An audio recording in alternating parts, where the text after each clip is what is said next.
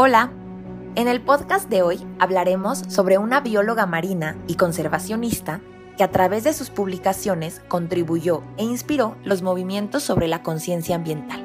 Ella popularizó que nuestra especie no es dueña de la naturaleza, sino parte de ella. Para conmemorar su natalicio y celebrar el Día Mundial de los Océanos, hoy hablaremos de Rachel Carson, pionera de la cultura ambiental. Rachel Carson nació el 27 de mayo de 1907 en Springdale, Pensilvania, en Estados Unidos. Eh, desde una temprana edad, los animales como bichos, pájaros o peces llamaban su atención. De hecho, a la edad de 8 años escribió un libro sobre aves. Comenzó su carrera de literatura en el Colegio para Mujeres de Pensilvania, pero su amor por la naturaleza hizo que se cambiara de carrera a biología. Sin embargo, nunca dejó de escribir. En 1932 hizo una maestría en zoología en la Universidad Johns Hopkins y prosiguió con su posgrado en el Laboratorio de Biología Marina.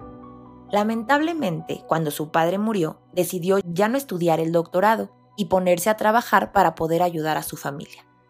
Ella fue la segunda mujer en trabajar para la Comisión de Peces de los Estados Unidos.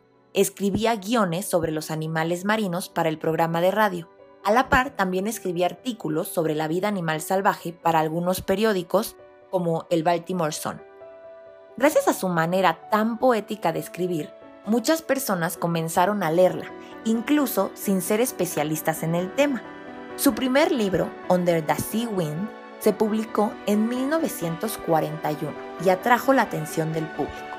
Pero no fue hasta su segundo libro, El mar que nos rodea, que se volvió famosa ganó el Premio Nacional del Libro y renunció a su trabajo para poder escribir The Edge of the Sea.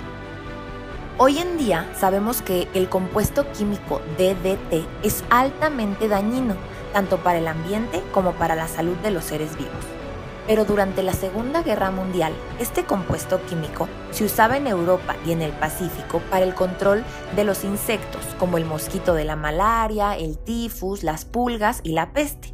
Asimismo, en los años 50 se usaba como un producto básico para el hogar y en la agricultura se utilizaba sin ninguna norma o ningún tipo de regulación.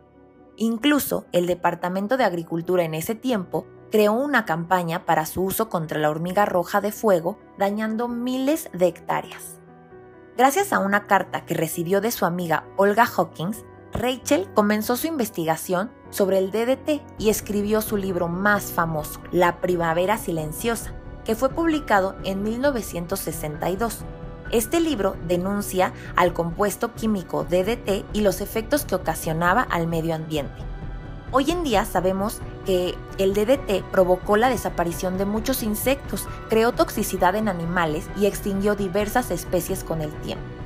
La Primavera Silenciosa fue el primer libro en hablar sobre ecología, Gracias a él, el presidente Kennedy, después de una investigación, le dio la razón a Rachel y se creó la Agencia de Protección Ambiental.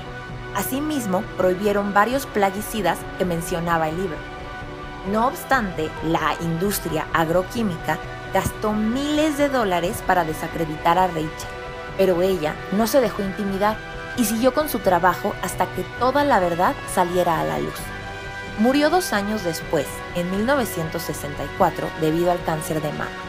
Pero su legado continuó y despertó en el mundo la atención sobre los problemas medioambientales. Hoy en día, esta mujer y su libro nos siguen enseñando a cuidar la naturaleza, así como la importancia que tiene la participación de la mujer en la ciencia y, claro, en la literatura.